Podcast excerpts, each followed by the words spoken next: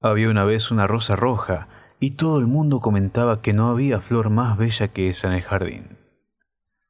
La rosa se emocionaba cuando la halagaban.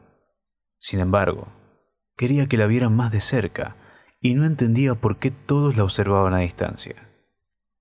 Un día notó que a sus pies siempre estaba un enorme y oscuro sapo. En verdad no tenía nada de guapo, con su color opaco y sus feas manchas. Además, sus ojos eran demasiado saltones y asustaba a cualquiera. La rosa comprendió que la gente no se acercaba debido a ese animal. De inmediato le ordenó al sapo que se marchara. ¿No se daba cuenta de que le daba mala imagen? El sapo, muy humilde y obediente, aceptó de inmediato. No quería incomodarla y entonces se marchó lejos.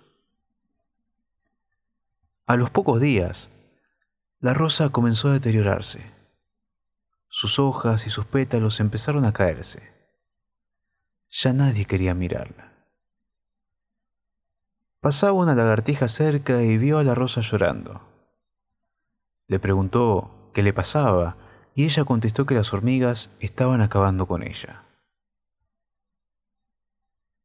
Entonces, la lagartija dijo lo que la rosa ya sabía. Era el sapo quien se comía las hormigas y te mantenía bella.